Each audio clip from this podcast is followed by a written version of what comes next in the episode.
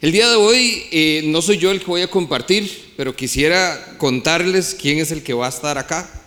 Hace aproximadamente cuatro años, un poquito más de cuatro años, eh, cuando eh, asumí la dirección de la iglesia como pastor general, tuve que dejar a los muchachos. Yo estaba aquí trabajando con jóvenes y en ese momento entonces empezó una oración muy puntual, orando por esas personas que iban a llegar para poder tomar realmente el cuidado de los, de los eh, jóvenes y poder entonces nosotros estar tranquilos de que al igual, así como nosotros estamos aprendiendo acá, ellos tenían también su espacio de aprendizaje, de cuidado eh, en sus reuniones.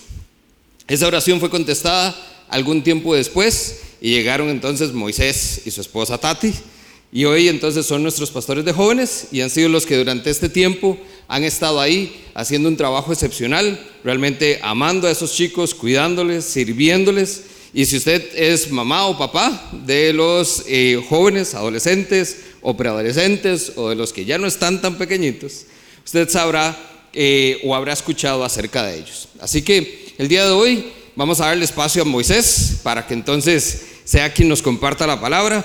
Eh, todo este trabajo que hemos hecho en la serie de Queridos Hijos ha sido un trabajo parejo, donde todo el equipo pastoral fue parte de, preparamos las enseñanzas y Moisés entonces es quien nos va a acompañar y nos va a dirigir en la palabra del día de hoy. Muy. Para mí es una bendición poder estar aquí. Los pongo un poco en contexto de cómo estamos viendo esta serie. Y esta serie, por lo menos a mí, me gusta mucho porque no es una típica serie que se basa en un solo tema. Es una serie que hemos visto desde el verbo y la palabra de vida, hemos visto las consecuencias del pecado, hemos visto Dios es luz, hemos visto no amoldarnos al mundo y más recientemente vimos los anticristos y Michael nos enseñaba también acerca de los falsos maestros, los falsos profetas y todas estas personas. Hay un versículo que quiero usar como introductorio. No lo busque, yo se lo leo por usted que está en Apocalipsis capítulo 2, del 2 al 4. Se lo leo en nueva traducción viviente. Dice, yo sé todo lo que haces, he visto tu arduo trabajo y tu paciencia con perseverancia. Sé que no toleras a la gente malvada. Has puesto a prueba, y esto es justamente el tema que vimos la semana pasada, has puesto a prueba las pretensiones de esos que dicen ser apóstoles, pero no lo son. Has descubierto que son mentirosos Has sufrido por mi nombre con paciencia sin darte por vencido. Pero dice el versículo 4, pero tengo una queja en tu contra. No me amas a mí, ni se aman entre ustedes como al principio. Y es que ese es el tema que vamos a estar viendo hoy. Dios es amor. Y Juan introduce este concepto. En 1 Juan 4.8, y lo pueden ir buscando, vamos a estar también por ahí en Juan, dice lo siguiente, pero el que no ama no conoce a Dios, porque Dios es amor. Esa es la naturaleza de Dios. Y es que este tema del amor es un tema sumamente importante. Es un tema que nos compete a todos. Es un tema en el cual nosotros desde que nacemos tenemos, por decirlo así, un vacío en nuestro corazón. Y ese vacío muchas personas lo intentan llenar con, con una relación de el hombre con una mujer, la mujer con un hombre. Lo intentan llenar también con fortuna, lo intentan llenar con fama, con poder. Algunos lo intentan llenar con algún hijo, con algún trabajo, con algún hobby o con el estudio. Pero ese vacío que todos tenemos solo puede ser llenado con el tierno amor de Dios. Si realmente entendiéramos a profundidad, y esta es la idea de hoy, ver este tema lo más profundo que podamos, al rato y nuestra vida sería muy distinta como la estamos viviendo. Hoy en día, la palabra amor, y para decirlo en palabras que tal vez para mí es más fácil de entender, se ha prostituido mucho. Y esta palabra amor la solemos utilizar hasta con objetos. Solemos decir, yo amo comer, yo amo hacer ejercicio, yo amo ver series, y más recientemente se utilizaba, triunfó el amor. Y ellos decían que si usted no estaba a favor de ellos, usted odiaba. Y si usted estaba en, eh, contra de ellos, eh, perdón, si usted estaba con ellos, usted amaba. Y si usted estaba en contra de ellos, usted tenía odio.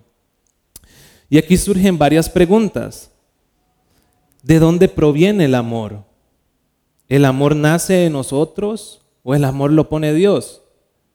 ¿El amor es un sentimiento? ¿El amor es subjetivo? ¿En qué consiste el amor?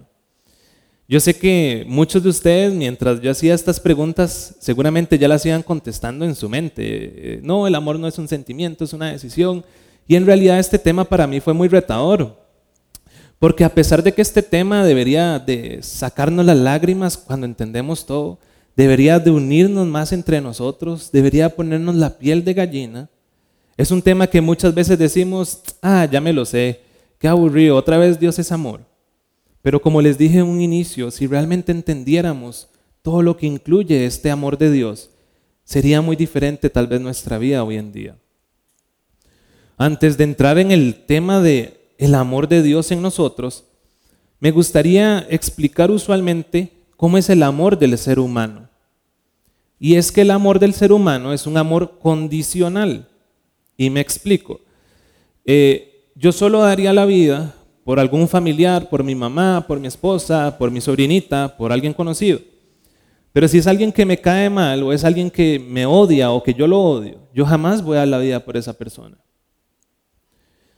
Solemos amar a quienes nos aman, solemos rechazar a quienes nos rechazan. Amamos mientras nos complazcan o las pasemos bien con estas personas. Entonces, mientras yo esté en un círculo en el cual me caigan bien ciertas personas, yo ahí las amo, pero si ya me hacen algo que me dañan a mí, ya las dejo de amar. Muchas veces en el nombre del amor se ha utilizado a las personas. Muchas veces se ha dicho, es que si usted me ama, usted debería de hacer esto. Es que si usted me ama, debería de dejar de hacer esto otro. Y ahí es cuando entra la manipulación también. Y muchas veces también hemos escuchado, ya decidí dejarte de amar, ya no te amo. En cambio, el amor de Dios, el amor de Dios es incondicional. Nada de esto que acabo de leer se basa en el amor de Dios. El amor de Dios es inmutable, significa que es el mismo ayer, va a ser el mismo hoy y va a ser el mismo mañana hacia mí. El amor de Dios es eterno, porque Él es eterno, Él nos puede prometer un amor eterno.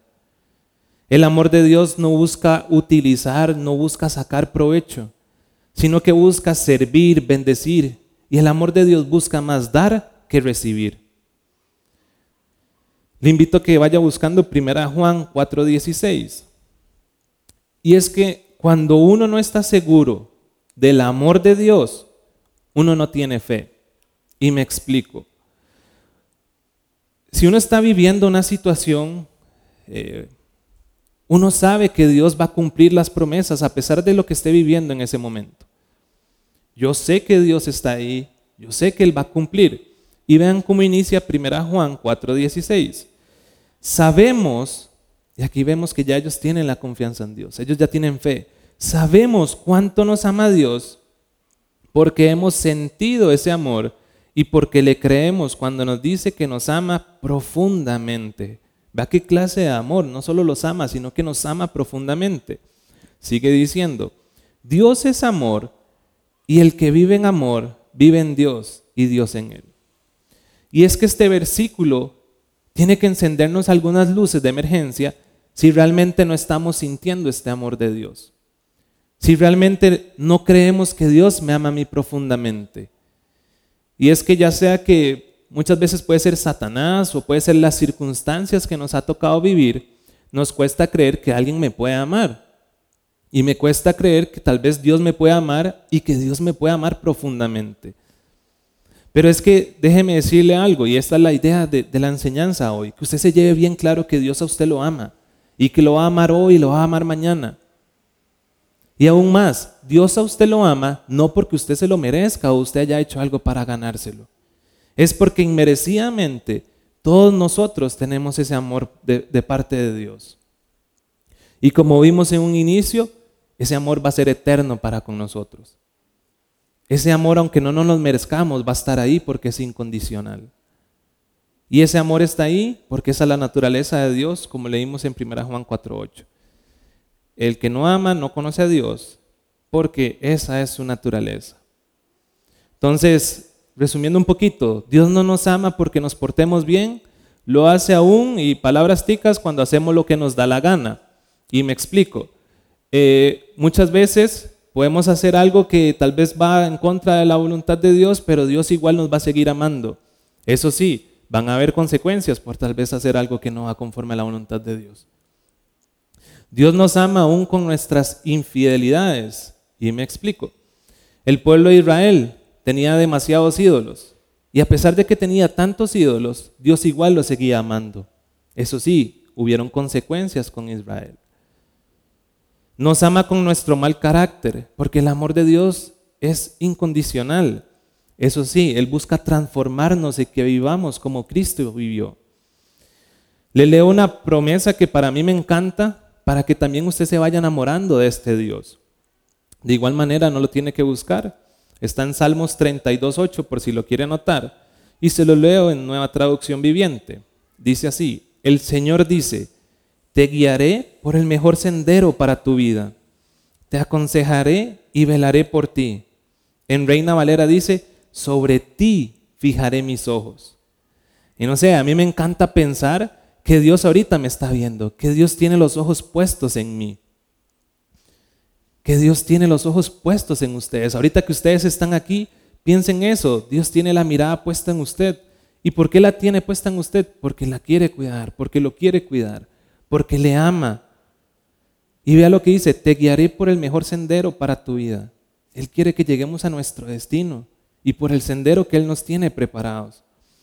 El 9 dice, no seas como el mulo o el caballo, que no tienen entendimiento que necesitan un freno y una brida para mantenerse controlados. Aquí lo que nos dice es que debemos de ser moldeables, que seamos obedientes y lo más importante, que correspondamos al llamado de Dios. Yo entiendo que muchas veces es difícil estar detenidos en una promesa por parte de Dios, detenidos en eso que Dios nos ha dicho que, que promete.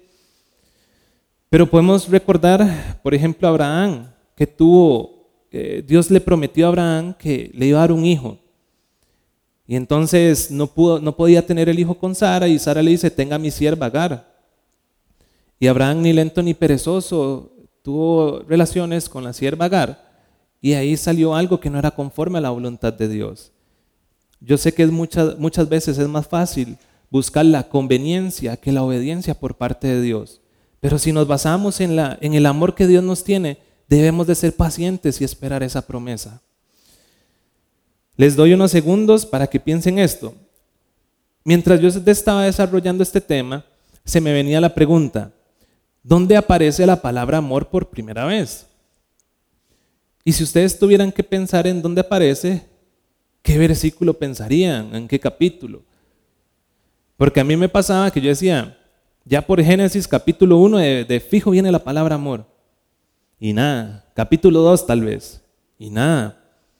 Y es hasta el capítulo 18 que vemos la palabra amor por primera vez en la Biblia. Les leo el contexto o les explico más o menos de qué trataba esto. Usted lo puede buscar después. Génesis 18 del 22 al 33. Y es la historia de Abraham con Lot. Resulta que Dios va a destruir Sodoma y Gomorra. Y en esa ciudad estaba el sobrino de Abraham que se llamaba Lot. Y entonces llega Abraham y le dice, vea Dios, si ahí hay 50 justos, por amor a esos 50 justos, usted no destruiría la ciudad. Y Dios le dice, por amor a esos 50 justos, yo no la destruiría. Y Abraham dice, bueno, vea, Dios, tal vez faltan 5 de esos 50, tal vez solo hay 45. Por amor a esos 45, usted no destruiría la ciudad. Y Dios le dice, por amor a esos 45, yo no la destruiría. Y así Abraham le dice, bueno, tal vez hay 30, tal vez hay 10, y va restando el número hasta llegar a 10. Y le leo lo que dice. Dice, y volvió a decir, no se enoje ahora, mi señor, si hablaré solamente una vez, quizás se hallaren allí 10. Y Dios le contestó, no la destruiré por amor a los 10. Aquí es la primera vez que aparece la palabra amor como tal. Pero algo que me llamó demasiada la atención es lo siguiente a pesar de que solo hubieran 10 justos ahí, Dios por amor no iba a destruir toda la ciudad. Y eso lo que me enseña es algo, que si Dios me ama a mí, las personas que tal vez están a mi alrededor se van a ver beneficiadas con ese amor de Dios. Al final de la historia no habían ni diez justos ahí. Y entonces vemos otra vez el amor de Dios, que Dios por amar a Abraham sacó a su, sobrino Lot, sacó a la esposa y a los dos hijos. Entonces vemos cómo muchas veces Dios puede tener un amor con nosotros, pero las personas de nuestro alrededor se van a ver bendecidas también por Él. Hay un dicho que dice, tus acciones hablan más, fuerte, que, hablan más fuertes que tus palabras. Y me explico. Yo a mi esposa le puedo estar diciendo, te amo, era la mejor esposa del mundo, y la puedo llenar de elogios, pero si después yo la estoy agrediendo, al final esa agresión va a ser más fuerte que las palabras de amor que yo le decía. Si analizamos a Dios como es, Dios no solamente nos decía, te amo. Y a pesar de que es hasta en Génesis 18 que aparece la palabra amor por primera vez, vemos que desde Adán y Eva, a pesar de que Dios no les dijo que los amaba, Dios los vistió cuando estaban desnudos. Y eso es una expresión de amor por parte de Dios. Dios también expresó el amor con Noé cuando los protegió del diluvio, a él y a toda su familia. Dios también lo expresó con Abraham, cuando muchas veces Abraham dijo, eh, Sara no es mi esposa, es mi hermana, y entonces Dios no permitió que el rey se acostara con Sara. Dios lo sigue expresando con David y lo sigue expresando y lo vemos hasta el día de hoy. Nos sigue amando, nos sigue protegiendo, nos sigue guiando. Le invito a que vaya a Primera de Pedro, capítulo 1, versículo 20. Primera de Pedro, capítulo 1, versículo 20. Dice así. Es interesante que como leímos, ¿verdad? Antes, la palabra amor estaba desarrollada hasta el capítulo 18. Pero vean lo que dice primero de Pedro. Ya destinado, este es Jesús, el que ya está destinado, desde antes de la fundación del mundo, pero manifestado en los postreros tiempos por amor de vosotros. Si analizamos este texto, vamos a encontrar algo maravilloso. Entendemos que Dios, antes de decir en Génesis capítulo 1, sea la luz, Dios dijo, sea la cruz. Antes de Dios haber creado el mundo, Dios ya había eh, hecho que Jesús fuera y viniera por nosotros en salvación. Y me parece increíble que desde antes de la creación del mundo Dios ya haya dicho, sea la cruz. Esto que vemos que es que Jesús ya estaba destinado desde antes de la fundación del mundo, es la máxima expresión de amor que Dios nos tiene para con nosotros. Y es que Jesús no solo vino al mundo, sino que vino a morir por cada uno de nosotros. Y le muestro evidencias que dicen que esta es la expresión máxima de amor por parte de Dios para con nosotros. Le invito a que vaya a Primera Juan 4 del 9 al 10. Y aquí vamos, ver, aquí vamos a ver cómo Dios nos dice que nos mostró el amor enviando a su Hijo por nosotros. Dice así, Dios mostró cuánto nos ama al enviar a su único Hijo al mundo para que tengamos vida eterna por medio de Él. Y dice y esto hay que dejarlo muy claro, leyendo el versículo 10 vemos que hay amores falsos.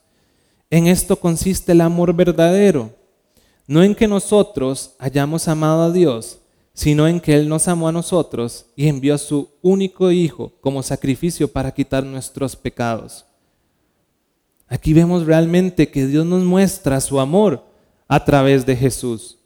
Nos muestra su amor a través de haber enviado a su único Hijo al mundo.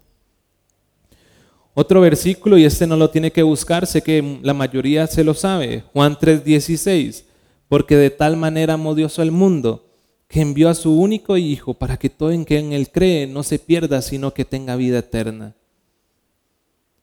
Y es que Jesús es el camino para llegar al Padre, que Dios por amor a nosotros nos envió a Jesús. ¿Qué es lo que sucede? Muchas veces solemos medir el amor de Dios basado en las circunstancias que nos ha tocado vivir. Y me explico.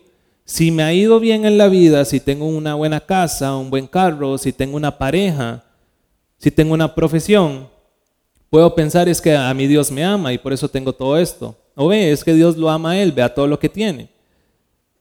Pero si también he pasado, eh, me ha tocado sufrir y no tengo una casa, no tengo una pareja, no tengo una profesión, entonces digo, es que a mi Dios no me ama. O vea, a él Dios no lo ama.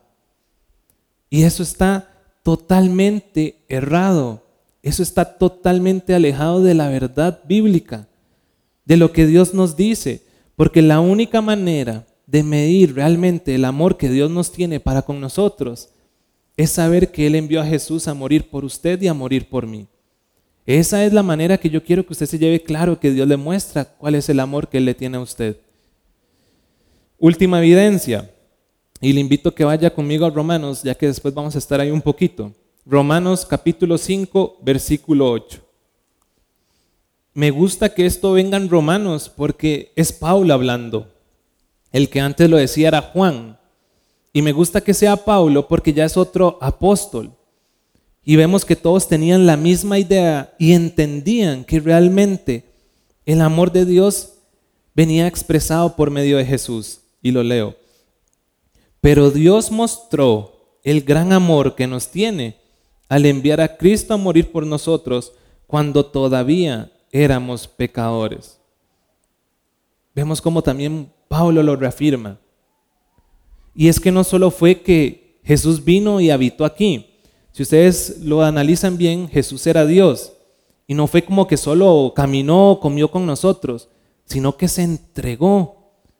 Y por eso es que a muchas personas el Evangelio dice, ¿cómo un Dios va a venir a morir por usted para tener otra vez relación con Dios Padre? Y por eso es que Pablo dice, yo no me avergüenzo del Evangelio porque es poder de Dios. Y por eso también es que Pablo dice, lo que para algunos es locura, para nosotros es poder de Dios. Me gustaría que, en esta parte me, me pusieran bastante atención porque, como veíamos, muchas veces medimos el amor de Dios basado en las circunstancias. Pero quiero dejar algo muy claro. Todos los que estamos aquí, los que todavía no han recibido a, Jesús, los que no lo van a recibir también, pero todos nosotros hemos recibido la misma porción de amor por parte de Dios. Nadie puede decir es que yo recibí más porción, es que a mí me amó más. No, todos recibimos a Jesús. Todos, a Dios nos envió a Jesús y nadie puede decir es que yo tampoco lo, Él no me lo dio a mí ese amor. Todos nosotros recibimos la misma porción. Ahora bien, si Dios nos dio lo que más amaba, ¿usted cree que Él nos va a negar algo? Eso sí, algo que vaya conforme a la voluntad de Dios. Y Dios nos dice, usted quiere sabiduría, pídasela. Usted quiere discernimiento, pídaselo. Usted quiere ver milagros en su vida, órele a Dios, créale a Él. Romanos 8:32, le invito a que vaya conmigo. Romanos 8:32 dice lo siguiente, si Dios no se guardó ni a su propio Hijo, sino que lo entregó por todos nosotros, ¿no nos dará también todo lo demás? Me parece algo increíble que la Biblia nos diga esto. Y es que a diferencia de Abraham, a quien se le permitió conservar a su único hijo, Dios no escatimó el suyo por usted y por mí. Y si Dios hizo lo más grande que era darnos a Jesús, ¿no hará cosas menores en nuestro día a día? Vayamos siempre directo a esa fuente de amor. Busquemos siempre ese amor que proviene por parte de Dios. Si fallo, si hay algo que hago mal, si caigo en pecado, ¿usted cree que Dios me pueda dejar de amar? Si hay algo que hago mal, ¿usted cree que ya yo pueda dejar de recibir ese, ese amor por parte de Dios? Y le invito a que vayamos un poquito más adelante, Romanos 8, pero ahora versículo 38, 39. Y se lo leo. Y estoy convencido de que nada podrá jamás separarnos del amor de Dios. Y me encanta que luego habla de, cosas, cosas terrenales hasta cosas espirituales. ni la muerte, ni la vida, ni ángeles, ni demonios. Me encanta esta parte. Ni nuestros temores de hoy, ni nuestras preocupaciones de mañana. Ni siquiera los poderes del infierno pueden separarnos del amor de Dios. Ningún poder, ni en las alturas, ni en las profundidades. Y aquí ya lo encierra todo. De hecho, nada en toda la creación podrá jamás separarnos del amor de Dios. Y vuelve a explicar la expresión máxima de amor de Dios. Dice que está revelado en Cristo Jesús, nuestro Señor. Y es que el conocer a Dios es saber que nada nos puede separar del amor de Él. Y es que es muy importante creer que Dios a mí me ama. Es importante creer eso. ¿Por qué? Porque, por ejemplo, los demonios saben y creen que Dios existe y tiemblan. Hay personas que creen que Dios puede hacer un milagro por la vida de ellas o creen que Dios los puede ayudar. Pero el problema es que cuando usted no se siente amado por Dios, usted dice que Dios no lo va a hacer porque a mí Dios no me ama. Pero cuando realmente yo sé que Dios a mí me ama, yo sé que yo, yo puedo ver ese milagro en mi vida. Yo sé que Dios me va a ayudar. Visto esta primera parte de Dios es amor, y les hago el resumen, Dios a nosotros nos ama, la máxima expresión de amor de Dios para con nosotros es Jesús. Si Dios nos dio a Jesús, no nos negará nada más que vaya conforme a la palabra de Él, a la voluntad de Él. La otra es, si Dios no, se va a separar de nuestro amor o ya nos va a dejar de dar ese amor, y hemos visto que Él jamás se va a separar de nosotros. Viendo visto todo esto, ahora nos toca ver la parte de amarnos unos a otros. Porque primero tenemos que tener ese amor de Dios en nosotros para poder compartirlo con las demás personas. La Biblia nos enseña que si nosotros queremos demostrarle a Dios cuánto yo le amo, tengo que ser obediente. Y eso es lo que la Biblia me enseña. Y basados en esa obediencia tenemos que amarnos los unos a los otros. Porque este amor de Dios no es solo para admirarlo y tenerlo para mí egoístamente, es para derrocharlo con los demás, es para compartirlo. Le invito a que vaya buscando 1 Juan, capítulo 2, versículos del 7 al 11. Primera Juan, capítulo 2, del 7 al 11. Dice así. Queridos amigos, no les escribo un mandamiento nuevo, sino más bien uno antiguo, que han tenido desde el principio. Ese mandamiento antiguo, ámense unos a otros. Es el mismo mensaje que oyeron antes. Sin embargo, también es un mandamiento nuevo. Jesús vivió la verdad de este mandamiento y ustedes también la viven, pues la oscuridad está desapareciendo y brilla la luz verdadera. En el versículo 9, otra vez aquí, no sé si ustedes recuerdan, pero esta serie ha sido muy de contrastes, o usted tiene o no tiene, o usted es o usted no es. Y aquí eh, Juan nos dice, si alguien afirma, vivo en la luz, pero odia a otro creyente, esa persona aún vive en la oscuridad. El que ama a otro creyente vive en la luz y no hace que otros tropiecen. Pero el que odia a otro creyente vive, todavía vive y camina en la oscuridad. No sabe por dónde ir, pues la oscuridad lo ha cegado. Y es que eso pasa si yo no tengo a Cristo en mi vida. Estoy en una oscuridad. Si yo tengo la habitación de mi vida desordenada, yo no puedo intentar ordenarla sin prender la luz de Cristo. Y usted haga el ejemplo. Usted va a su cuarto en la noche, no hay luz, y usted va a intentar acomodarla. No se puede. De igual manera, si yo quiero acomodar mi vida, tengo que prender la luz de Cristo. No puedo seguir en esa oscuridad que me habla Juan. Y es que cuando nosotros no nos amamos los unos a los otros, estamos cegados, hacemos que otros caigan, no les deseamos el bien, y más bien nuestra misión es hacer que las personas puedan llegar a la meta, hacer que las otras personas se sientan amadas por nosotros, que nosotros no les seamos de tropiezo, sino que seamos instrumentos de bendición para ellos. Jesús nos los puso más difícil todavía. En Mateo 5, 43 al 48 se lo leo. Dice, ustedes han oído que se dijo, ama a tu prójimo y odia a tu enemigo. Pero yo les digo, amen a sus enemigos y oren por quienes los persiguen. Y vean con qué sentido nos hace esto. Para que sean hijos de su Padre que está en el cielo. Qué difícil ya es empezar a amar a los enemigos. Qué difícil ya es empezar a, orar por alguien que realmente me persigue para hacerme daño. Pero Jesús nos dice que debemos de hacer eso. Nuevamente vemos cómo el amor de Dios es para todos. Sigue diciendo este, este versículo. El que hace que salga el sol sobre malos y buenos, que llueva sobre justos e injustos.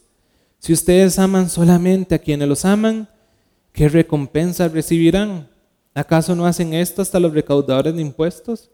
Y si saludan a sus hermanos solamente, ¿qué de más hacen ustedes? ¿Acaso no hacen esto hasta los gentiles? Por tanto, sean perfectos, así como su Padre Celestial es perfecto. Y entonces esto me, lleva a mí a hilar un poco más delgado acerca de la obediencia, porque por la obediencia es que ocurren cosas buenas y por la desobediencia es que ocurren cosas malas. Y se lo explico. Adán y Eva, Adán y Eva no ocupaban tener fe en Dios porque ellos sabían que Dios existía. Adán y Eva no ocupaban un discernimiento para saber qué era bueno y qué era malo porque Dios ya se los había dicho. Lo único que ocupaban era obedecer lo que Dios les había dicho. entendiendo nuevamente todo ese amor que Dios me tiene a mí, ese sacrificio que vino Jesús a morir por mí, que nada nos va a separar del amor de Dios, que yo le puedo pedir a Dios todo y todo eso que vaya conforme a la voluntad de Él, Él lo va a hacer, no lo va a conceder. Tengo que hilar en algo que hacía Jesús, que Jesús siempre quería hacer la voluntad de Dios. Y Jesús a nosotros, por amor a nuestros prójimos, por amor hasta nuestros, hasta nuestros enemigos, por amor a esas personas que nos persiguen, tenemos que compartir el Evangelio de Dios. Y Jesús en Mateo 28, del 18 al 20, nos deja una tarea a nosotros, que es compartir eso. Y Jesús nos dice, Jesús se acercó y dijo a sus discípulos, se me ha dado toda autoridad en el cielo y en la tierra. Por tanto, vayan y hagan discípulos de todas las naciones, bautizándolos en el nombre del Padre y del Hijo y del Espíritu Santo. Y esta es nuestra tarea. Enseñen a los nuevos discípulos a obedecer todos los mandatos que les he dado. Y tengan por seguro esto, que estoy con ustedes siempre hasta el fin de los tiempos. Por ese amor que yo recibí de Dios y que tengo que compartirlo, tengo que hacer esto. Es nuestra tarea. A pesar de que digamos, no, para eso hay otras personas. No, tal vez, mira, la iglesia es la encargada de eso. Todos nosotros somos la iglesia. Y me gusta aquí que dice, enseñen a los nuevos discípulos a obedecer. Esto es algo que vamos adquiriendo, no es algo como que cambia de la noche a la mañana. Es muy importante esto que, les voy a decir o esta tarea que en realidad todos tenemos. La Biblia en Santiago nos dice que el que sabe hacer lo bueno y no lo hace, le es contado como pecado. Como responsabilidad mía, me es importante decirle también otra cosa que nos dice Jesús más adelante en Lucas 11:23. Y si ya ustedes leen esto y ahora que lo escuchan, pero no le ponen en práctica, algo está mal. Vean lo que nos dice Lucas 11, 23. Este versículo es muy retante, por lo menos para mí fue muy retante en mi vida. Dice lo siguiente, se lo leo en traducción en lenguaje actual. Si ustedes no están de acuerdo con lo que hago, este es Jesús hablando, entonces están contra mí. Vean esta segunda parte. Si no me ayudan, y este es Jesús hablando, si no me ayudan a atraer a otros para que me sigan, es como si los estuvieran ahuyentando. si no estamos llevando personas a los pies de Cristo, Jesús lo que me está diciendo es que yo los estoy ahuyentando. Si yo no estoy hablando en mi trabajo de Cristo, si yo no estoy hablando en mi universidad, en el colegio, en la escuela, con mis amigos en el barrio acerca de Cristo, es como si los estuviera ahuyentando.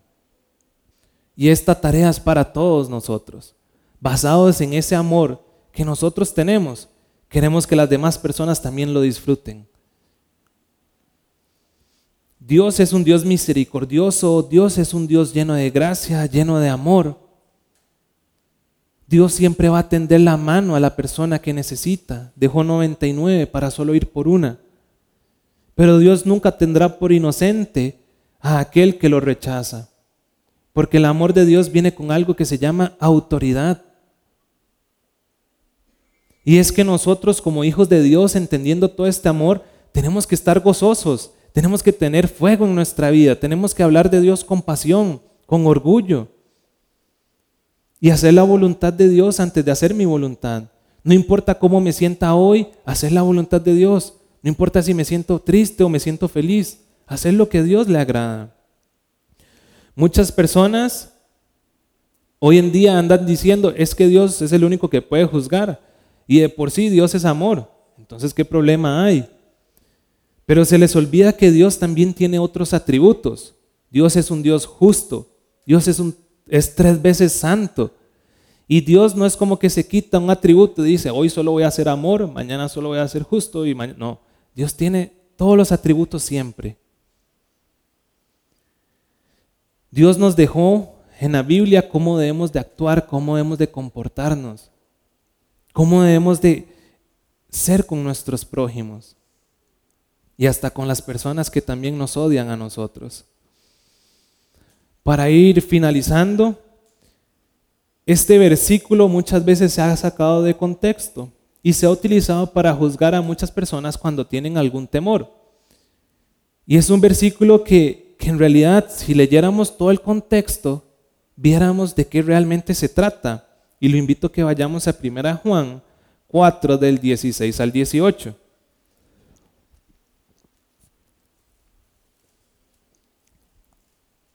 Primera Juan 4 del 16 al 18. Dice, nosotros sabemos cuánto nos ama Dios y esta parte es importante y le pregunto, ¿dónde usted deposita su confianza? Dice, y hemos puesto nuestra confianza en su amor. Dios es amor y todos los que viven en amor viven en Dios y Dios vive en ellos.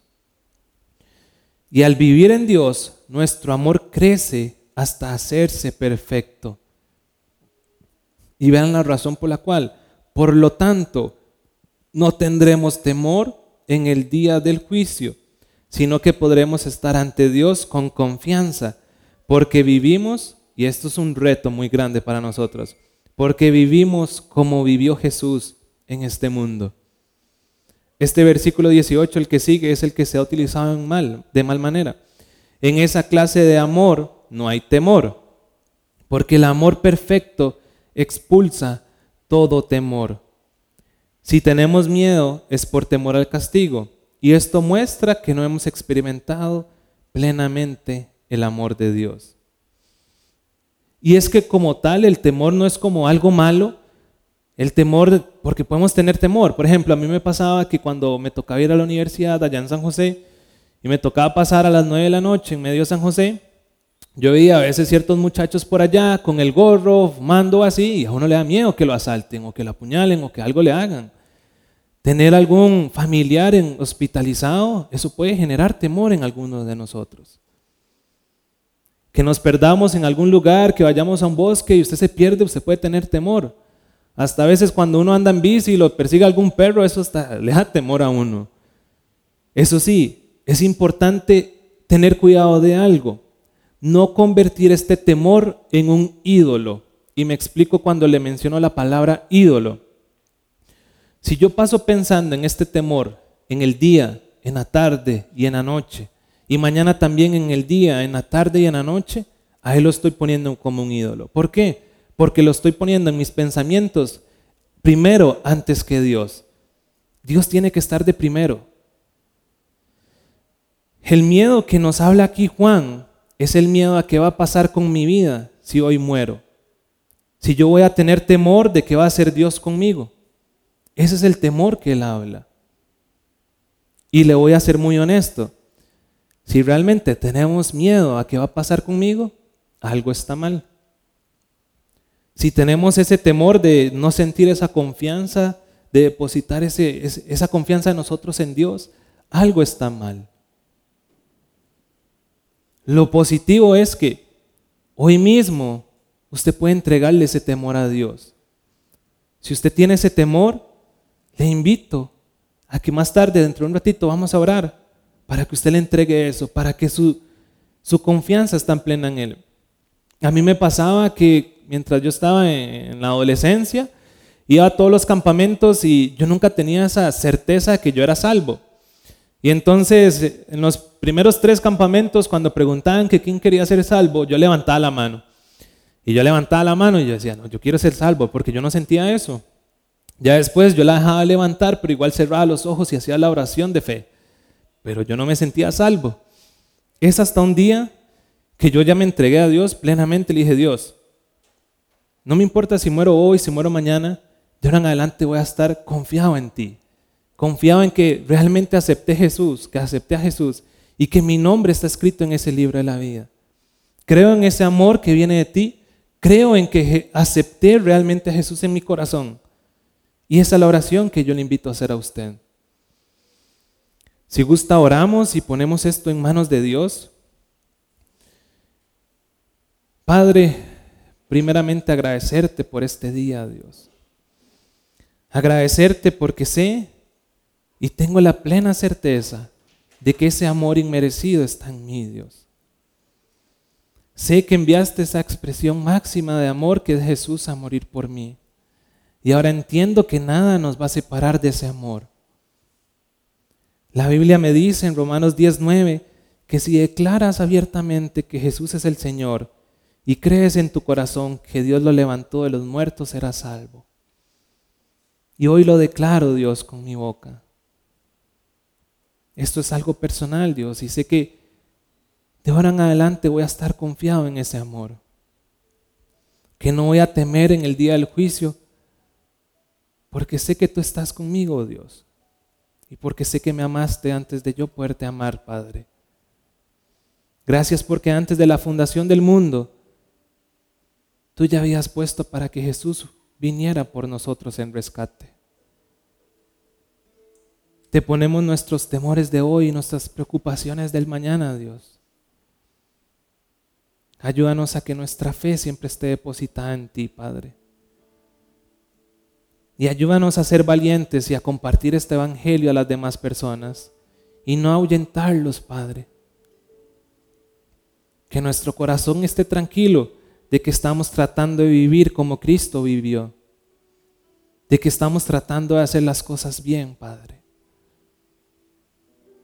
Te pido que nuestro corazón siempre sea una tierra fértil, Padre, en la cual tu palabra crezca y más personas sean beneficiadas de los frutos, Dios. Ayúdanos a ser humildes y a reconocer que siempre te necesitamos, Padre. Todo esto en el nombre de tu Hijo amado, Jesucristo. Amén y amén.